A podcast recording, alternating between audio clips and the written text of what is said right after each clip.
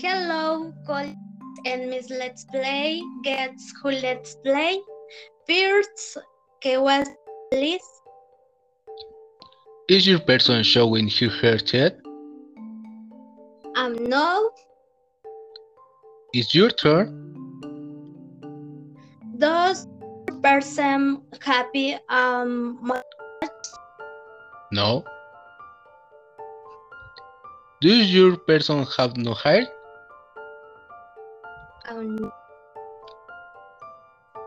Does your person have glasses? Yes. Is your person dark? No. Is your person a guy or a man? Yes. Does your person bring flowers on the hit head? Um, yes. Only two people remain. Let's make this. Lucky guess. Uh, lucky you. It's the hair with the flowers headband.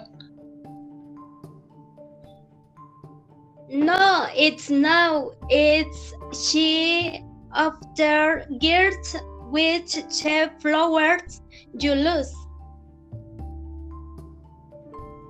It's yours person ball. Yes, yeah, I win. You cheated. It's my guess. Okay.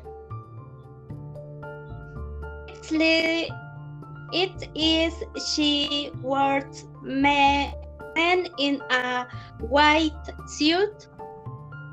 Yes.